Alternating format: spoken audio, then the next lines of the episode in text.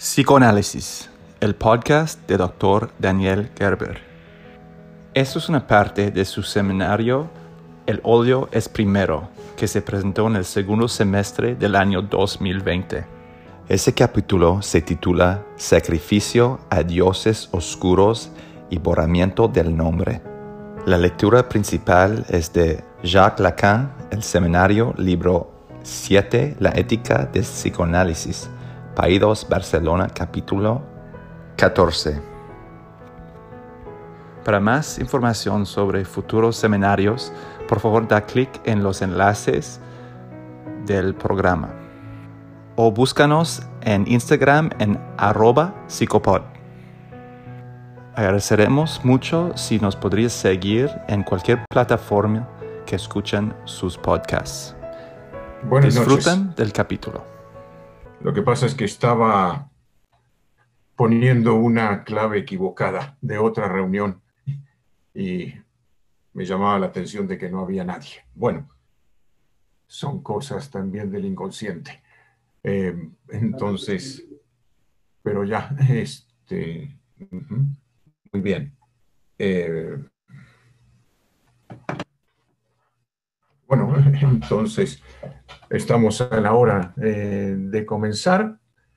Y bueno, este, comenzamos entonces esta que es la eh, séptima ya eh, de las sesiones, de las diez. tenemos dos este mes y las dos últimas en diciembre, ya las cuatro que nos quedan, ya estamos próximos al eh, fin de este año tan especial, ¿no? Este, pero eh, bueno, em, vamos a continuar entonces con lo que estamos tratando. Em, hemos dicho ya anteriormente que eh, el odio puede entenderse como la más intensa de las pasiones. Eh, el amor concierne a las apariencias, ¿no? Eh, el odio es radical, apunta al ser, y es de algún modo el tema eh, que decía trataríamos ahora, ¿no? Este, apunta al, ser como lo real del otro, es en la dimensión del ser que pueden abordarse, ya se ha visto anteriormente, las tres pasiones fundamentales que Lacan introduce, en 1954, en el seminario de los escritos técnicos de Freud, El amor, el odio y la ignorancia. En ese seminario, eh, Lacan retoma eh, esta antigua noción filosófica de pasión, sustituyendo eh, este binario clásico de amor-odio por el ternario que puede llamarse amor-odio-ignorancia y distingue el amor como pasión, ahí como fascinación imaginaria. Eh, en alemán se dice Verliebtheit, enamoramiento también, ¿no? Y el amor en tanto don activo. Dos aspectos diferentes del amor, ¿no? el, enamoramiento, digamos, como fascinación imaginaria y el amor como eh, don eh, activo, eh, que es eh, relativo a lo simbólico, al sujeto eh, cuando se realiza simbólicamente en la palabra. y respecto del odio, mm, ya lo hemos comentado, pero nos va a servir para introducirnos ahora a esta cuestión. Él precisa, y bien, con el odio es la misma cosa. Hay una dimensión imaginaria del odio ya que la destrucción del otro es un polo de la estructura misma de la relación intersubjetiva. La dimensión imaginaria está enmarcada por la relación simbólica y es por eso que el odio no se satisface con la desaparición del adversario. Si el amor aspira al desarrollo del ser del otro, el odio busca lo contrario, su degradación, su extravío, su desviación, su delirio, su negación detallada, su subversión. Em, bueno, la, dimensión imaginaria del odio corresponde a la lucha eh, podríamos decir eh, esto que Lacan eh, retoma de la dialéctica hegeliana, de la filosofía del espíritu de Hegel, a esta lucha a muerte por el puro prestigio que se presenta justamente en la dialéctica del amo y el esclavo. En el plano simbólico, el odio apunta al ser del otro.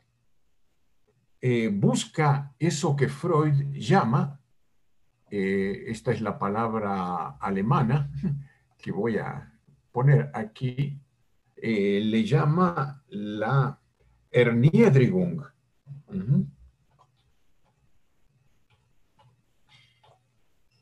que se traduce como la degradación. Quienes han estado presentes en un seminario anterior en que tratamos justamente los textos de Freud sobre la contribución a la psicología de la vida amorosa, bueno, eh, esto está planteado por eh, Freud en em, ese texto de la más generalizada degradación de la vida amorosa. El rebajamiento del otro, como lo tratamos anteriormente, que eh, eh, se puede observar en el caso del insulto. Em, y em, esto entonces es en el plano simbólico del otro.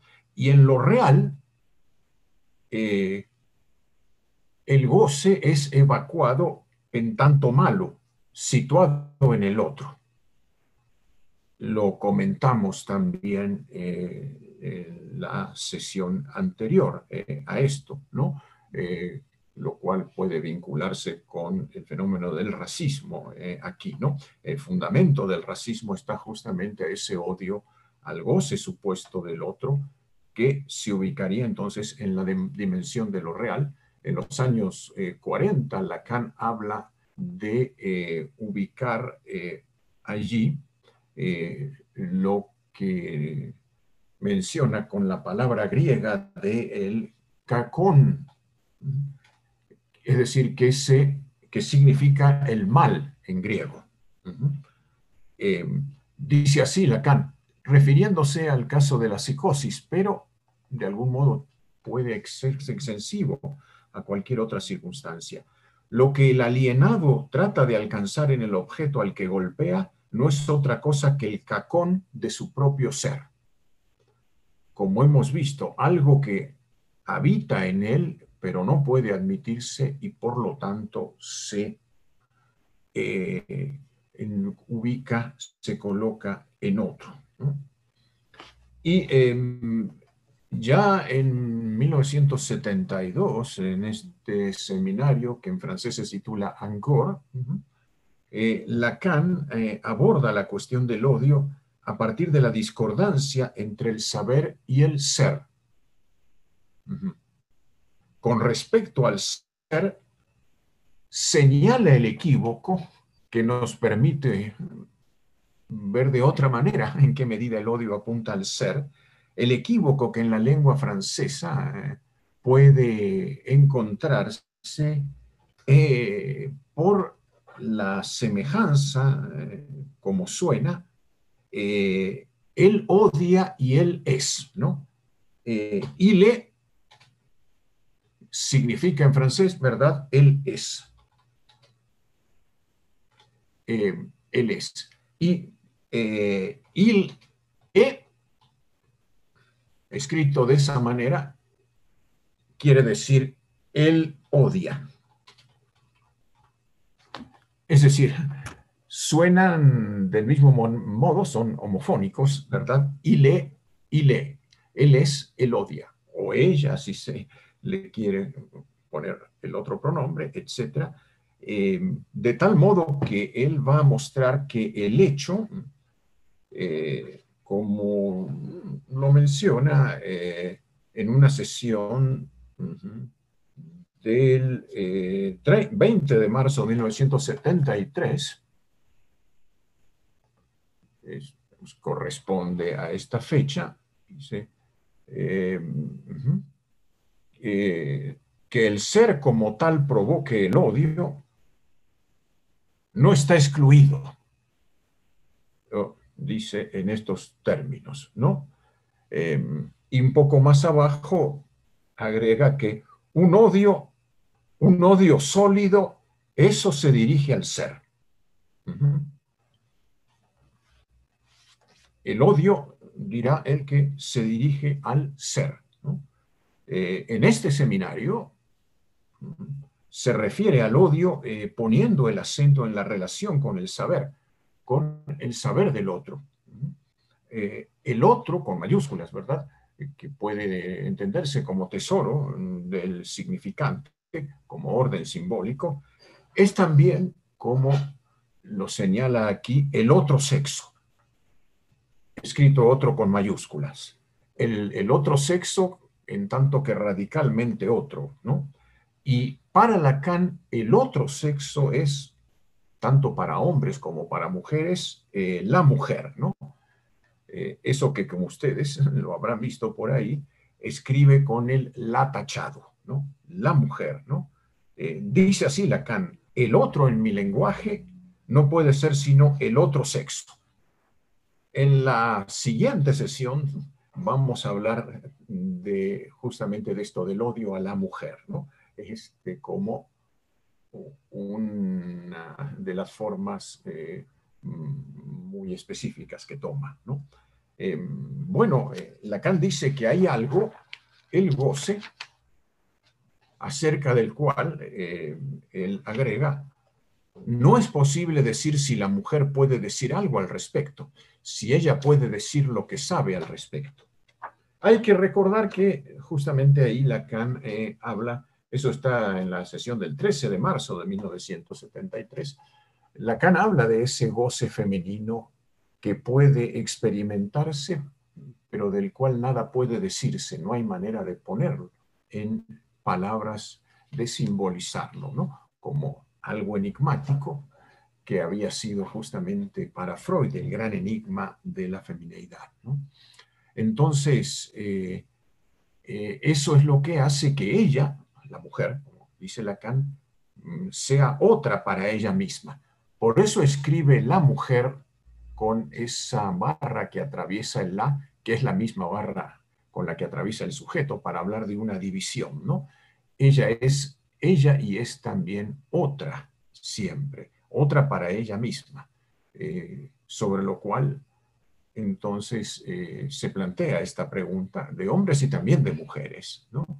Em, eh, la pregunta es si la mujer, en tanto otra para ella misma, sabe algo acerca del goce que solamente ella puede experimentar. El odio va a apuntar entonces cuando se manifiesta a ese agujero en el saber, eh, en la medida en que no hay saber que pueda eh, decir algo sobre este goce, es odio contra este otro que es la mujer. Eh, como decíamos, bueno, lo vamos a tratar más ampliamente eh, a esto. Em, desde ese punto de vista, el odio será consecuencia de ese saber que hace falta, en la medida en que no hay saber que pueda decir algo respecto de ese goce como tal, ¿no? Eh, entonces, el goce es esa alteridad que habita el sujeto, íntima y extraña a la vez, ¿no? alteridad que no puede ser subjetivada, es decir, de la que no se puede apropiar él plenamente. Eh, al sujeto, a todo sujeto, le resulta imposible reconocer este otro para sí mismo como siendo él. ¿no? Incluso eh, en, un, texto que es como de 1958, eh, que es un escrito para un congreso sobre la sexualidad femenina, Lacan alude a esto ya. Eh, eh, dice allí, mm, el hombre sirve aquí de relevo para que la mujer se convierta en este otro para ella misma, tal como lo es para él. Como dado a entender, bueno, en la relación con un hombre, eh, ya señala Lacan, lo que surgirá y, el hombre está ahí como eh, eh, quien eh, en este sentido permite que emerja ese otro para ella misma de la mujer, ¿no? Em, entonces, lo dice así, ¿no? Para que la mujer se convierta en ese otro para ella misma, tal como lo es para él, en el sentido, bueno, de que para él es evidentemente otro, no solamente porque es porque no es él, ¿no? sino porque, bueno, de alguna manera siempre está eh, eso enigmático del lado de ella, ¿no? Em, por otro lado, eh, como decíamos, eh, el otro, el otro con mayúsculas, como otro sexo, está en uno. tiene que ver con eso radicalmente extranjero que hay en uno mismo, ¿no? y que eh, lo hace diferente del otro como semejante, ¿no? Eh, a este otro extraño al sujeto, pero que habita en él, al sujeto le resulta imposible reconocerlo como siendo él. Es una alteridad que no puede ser subjetivada. Eh, y, como se ha comentado ya anteriormente, tiene un lugar fundamental en esta cuestión del odio. Dos opciones entonces se le presentan al sujeto, a todo sujeto en general. O bien opta por ignorar esta íntima alteridad que está en él, o bien opta por arreglárselas con ella, que sería justamente aquello, después se verá a lo que se apuntaría en psicoanálisis, ¿no? Es decir, em, la primera opción, la de eh, ignorar, ¿no? La otra de arreglárselas con ellas, eh, Lacan dice en francés, faire avec, hacer con, con ella, ¿no? Bueno, la primera opción, la de ignorar, implica eludir la alteridad que está en uno. El sujeto entonces se odia a sí mismo, en tanto rehúsa confrontarse con esta alteridad que está en él. Eh, bueno, no, esta noción es lo éxtimo, sí, es lo éxtimo exactamente lo que hemos comentado. Sí. Eh, em, bueno, eh, que puede ocurrir, decía, que no solo un hombre, sino también una mujer odie su feminidad, sin que esto la convierta necesariamente en misógina, ¿no? La solución que encuentra entonces el sujeto es odiar al otro, con el fin de localizar del lado del otro este odio de sí mismo que rechaza y del cual nada quiere saber. El odio del otro sería entonces la marca del rechazo del otro para sí mismo que está en uno y que precisamente el sujeto quiere ignorar con todas sus fuerzas la pasión de la ignorancia viene a articularse así con la del odio, como vemos, ¿no? En la medida en que el sujeto rechaza saber de esa alteridad que está en él, ¿no? Eh, la ignorancia entonces se articula así con el odio, ¿no? Eh, el odio aparece entonces a partir de esta pasión de la ignorancia como uno de los tratamientos posibles de esta íntima alteridad. Y en la segunda opción, decíamos, arreglárselas con ella. Si bien el sujeto no puede reconocer este otro para sí mismo, ¿no? Como siendo suyo, ¿no? Lo toma en cuenta y consciente en hacer con, ¿no? Se las arregla con esta íntima alteridad, tal como se las arregla consigo mismo, y de este modo logra sustraerse al dominio que el odio podría tener sobre él, ¿no?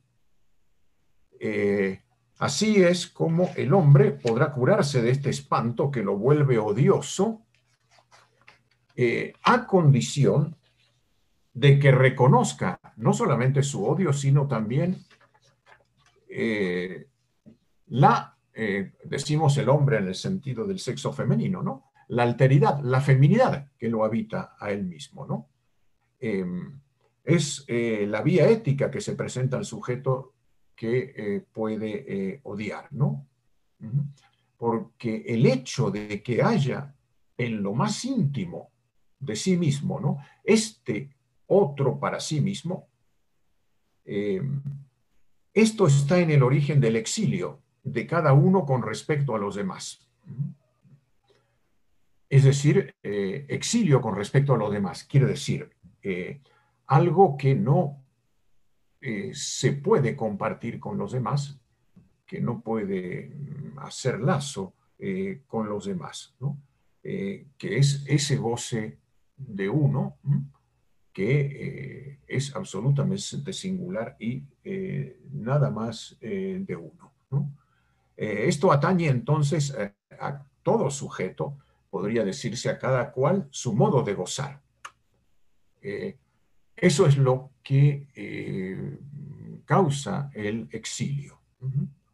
Em, entonces, eh, el odio tiene como soporte al uno, al uno de la marca singularizante.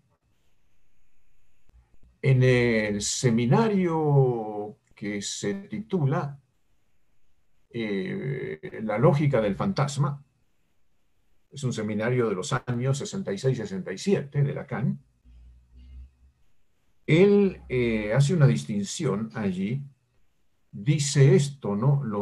los términos los voy a escribir porque él los pone en alemán, dice, eh, la función que le damos al uno no es más aquella del Einheit, que se traduce como unidad. Einheit es unidad. Eh, entonces dice, la, función que le damos al 1 no es más eh, aquella de Einheit, de unidad, sino, dice, la Einzigkeit. Eh, la palabra es Einzigkeit,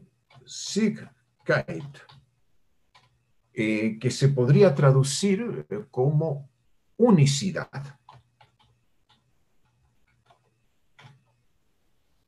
Bueno, este, según los diccionarios, unicidad significa, no es lo mismo que unidad, eh, unicidad significa eh, cualidad de único.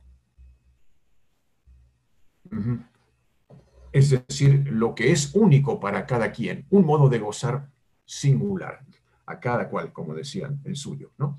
Bueno, entonces dice, mm, eh, la función que le damos al 1 no es más aquella de Einheit, unidad, sino de la, sino la Einzigkeit, unicidad, cualidad de único. ¿no? Es que hemos pasado de las virtudes de la norma, de lo universal, a las virtudes de la excepción, que es la novedad del análisis. Encontrarse con un modo eh, singular en cada sujeto. ¿no? Ese uno rasgo unario también lo denominará Lacan, ¿no? escribe la singularidad. Eh, y en el odio podría decirse que el uno suprime al otro. El uno no establece relación con nada, es pura marca de goce. No hay diálogo posible, no hay comunicación.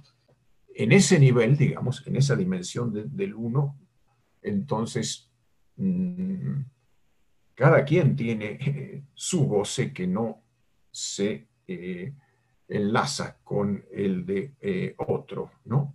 Por eso decimos, bueno, no hay diálogo posible, no hay comunicación. El uno no hace lazo social, es goce solitario, autorótico. El uno también le llama letra de goce, que es el soporte del odio, porque nada concentra más odio que la marca singular de gozar.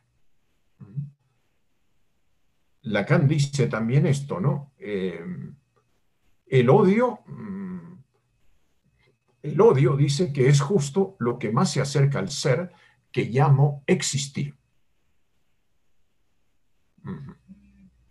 Y el eh, existir eh, lo escribe Lacan conforme a su propia, a la etimología, eh,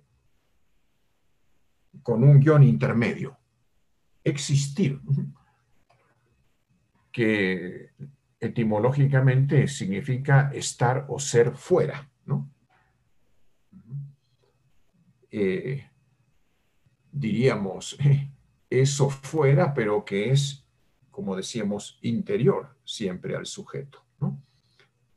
Em, de tal manera que, en principio, desde el goce, que es lo más solitario y singular del sujeto, no se hace el lazo.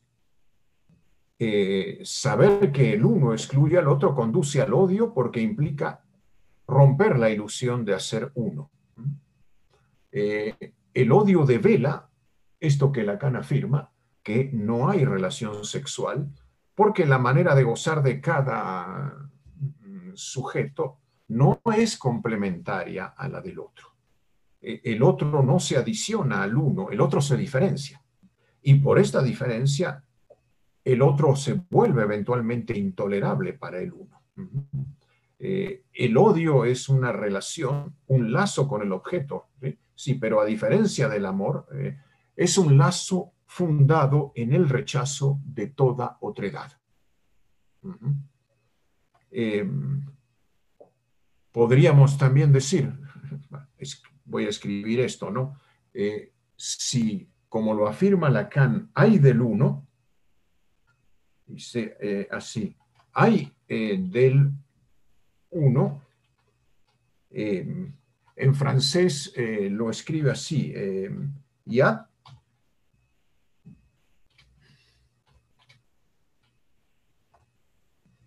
apóstrofe ya de l'homme.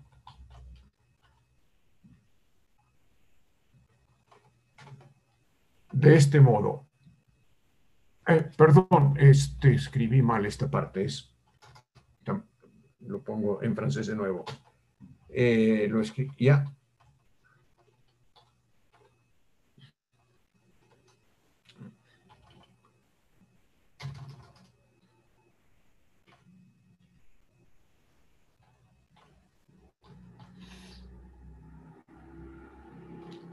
Ya Delan lo, lo escribe de este modo. Bueno, hay del uno, quiere decir, o hay de lo uno, aludiendo a ese goce singular de cada uno, eh, que implica la maldición sobre el sexo. Eh, maldición en el sentido literal, ¿verdad? De lo mal dicho, de que no se lo puede decir bien, ¿no? De modo tal de permitir una armonía de uno con otro. ¿no? Bueno, eh, lo conocemos también como no hay relación sexual en Lacan. ¿no? También hay eh, unicidad del ser del otro, ¿no? esa singularidad propia del goce del otro. ¿no? Unicidad implicaría modo de goce singular.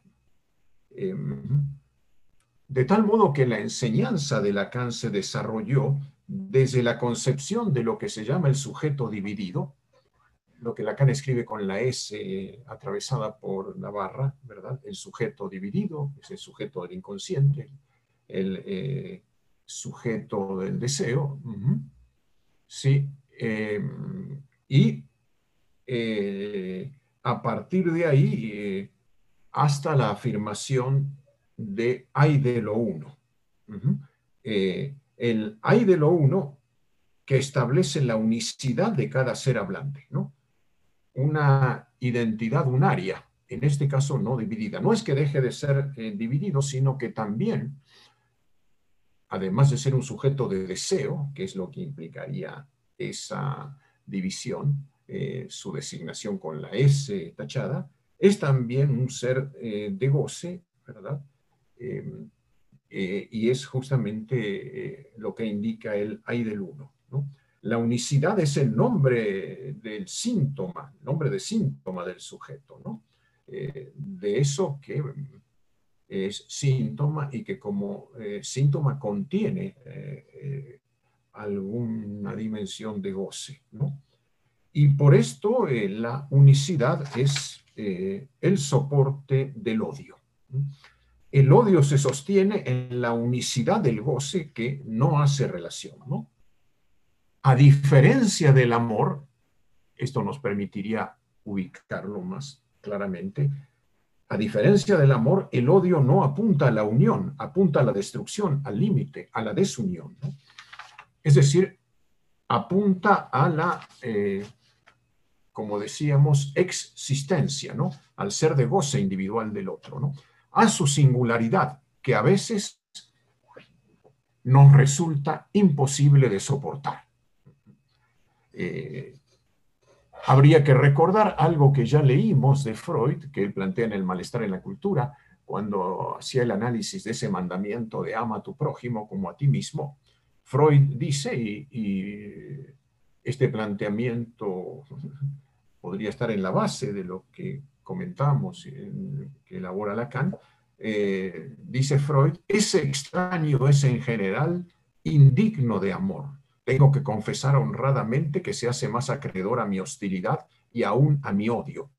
Como ya hemos visto, lo que lo hace mm, extraño mm, tiene que ver justamente con un modo de goce muy singular eh, que eh, entonces es diferente del mío. ¿no? Em, bueno, eh, lo imposible de soportar, podríamos decir, es ese encuentro con lo real del goce del otro. Em, y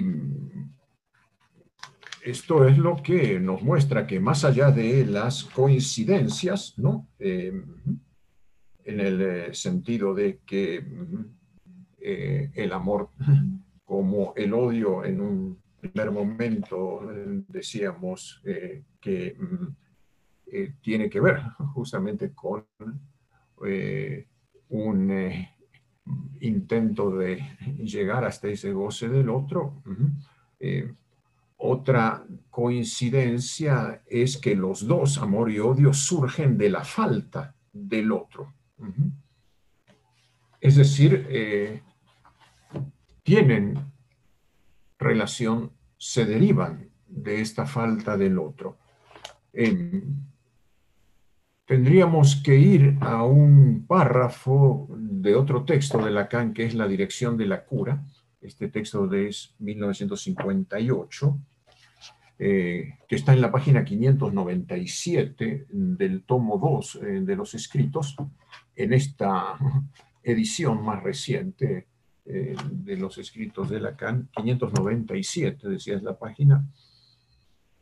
Bueno, dice primero Lacan, el deseo es lo que se manifiesta en el intervalo que cava la demanda más acá de ella misma, en la medida en que el sujeto, al articular la cadena significante, trae a luz la carencia de ser con el es decir, cuando el sujeto habla, experimenta su carencia, eh, el lenguaje implica esa carencia de ser, ¿no?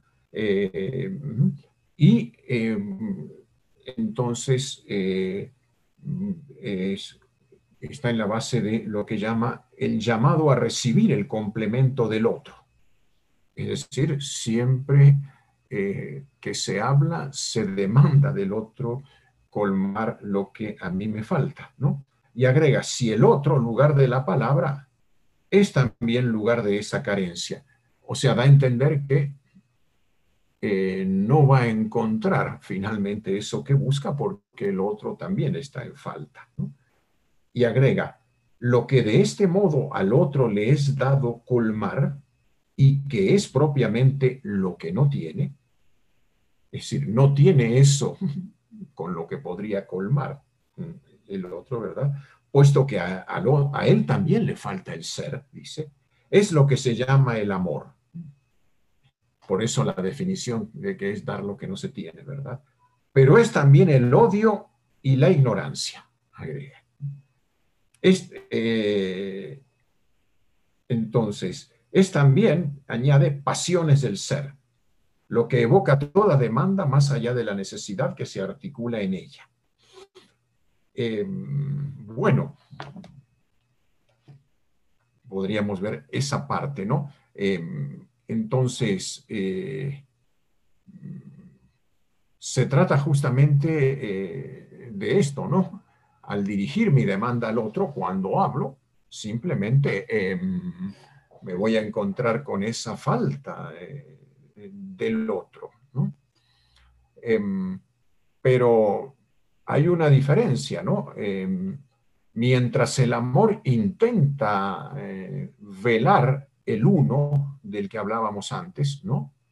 Em, porque su horizonte es fundir uno y uno en un uno que los incluya a ambos, ¿no?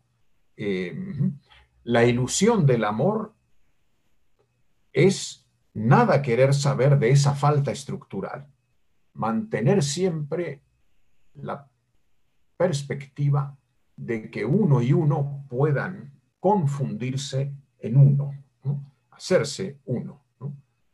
Em, y por eso decimos que es nada querer saber de esa falta estructural. Nada querer saber es precisamente lo que define la pasión de la ignorancia. Tiene que existir alguna dimensión de ignorancia para seguir creyendo que sí se puede, ¿verdad? Hacer uno con el otro, ¿no?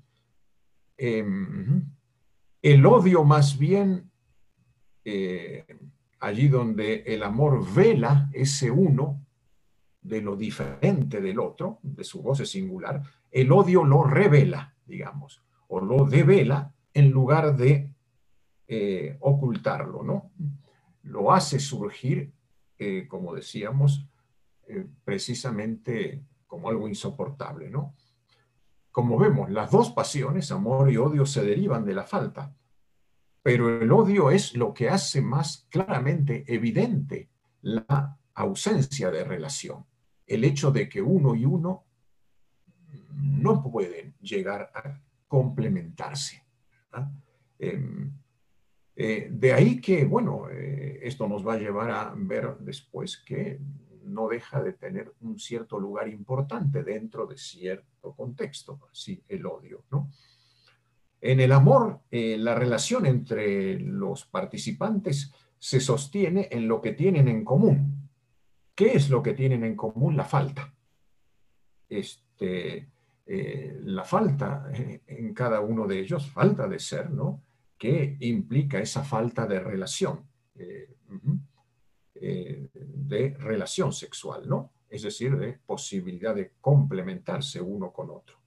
Lo que los une es el mismo destino, ¿verdad? El mismo exilio respecto al sexo que esperan suplir haciéndose uno, obturando la falta. Es decir, solo con el sexo se encuentran con la imposibilidad de eh, un lazo eh, que los haga uno. Entonces es por medio del amor que buscarían obturar esa falta. Eh, de ahí que si amamos al otro no es por lo que tiene, sino por lo que le falta. Que esperaríamos eh, colmar, así como ser colmados, ¿no? El amor articula dos faltas para no saber nada del uno, ¿no? De la diferencia con el partener al buscar la falta del otro no se reconoce esa unicidad, ¿no? Es decir, la singularidad de goce que los dos no comparten, ¿no? Aquí es donde radica el drama del amor, ¿no? Eso que a veces se expresa en ese tipo de frases. No soporto que seas, puntos suspensivos, ¿no? Cualquier cosa de la que se trate, ¿verdad? Odio tú, puntos suspensivos, ¿no? y puede tratarse de cualquier cosa. Bueno, eso indica, ¿verdad? En el amor claramente, ¿verdad? Lo uno del goce del otro, lo singular, lo que no puede integrarse ahí, ¿verdad? No se puede compartir y entonces eh, es eh, la raíz misma de, como decía, el drama eh, del amor, ¿no? Si eh, al buscar la falta del otro no se reconoce esa unicidad, ¿no? Esa singularidad del goce que los dos no comparten, ¿no? Em, y es, como decíamos, donde radica el drama del amor. El desencuentro es estructural, ¿no? No es un problema coyuntural, ¿verdad? Que se puede resolver consultando, acudiendo con un experto en estas cosas, un consultor de asuntos amorosos, un coach, o lo que más les guste, ¿verdad? No, eso ahí no puede resolverse, ¿no? Em, el desencuentro es estructural, ¿verdad? El goce de cada uno de los participantes, estos hablantes seres, ¿no? eh, el goce que no se negocia pone en jaque una y otra vez la ilusión de fusión. De modo que las dos pasiones tienen lugar allí donde el otro está en falta, donde se encuentra cada quien con la ausencia de relación sexual. Eh, el odio es, digamos, encuentro de lo que no falta, ¿no? De cierta positividad, de goce del otro, que como efecto supone la revelación de lo que no hace relación. Este, hay una parte de goce, ¿verdad? Que eh, es de cada quien y no se comparte, ¿no? Ahí donde digamos, el otro se come las palomitas él solo y no las comparte, ¿no? Entonces, bueno, este, como para ilustrarlo así de alguna manera, ¿no?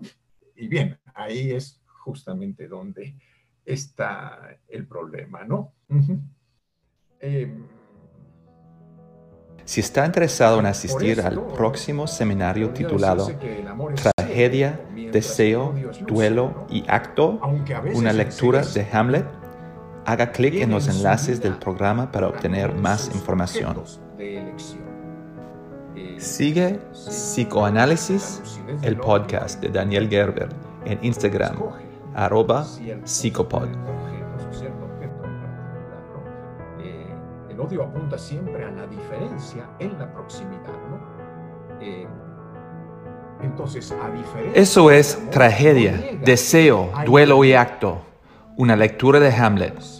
Seminario de psicoanálisis presentado por Daniel Gerber. 10 sesiones quincenales a partir del 10 de febrero del 2021. Costo total de 900 pesos. Para informes e inscripciones, escribe a danielgerber.prodigy.net.mx.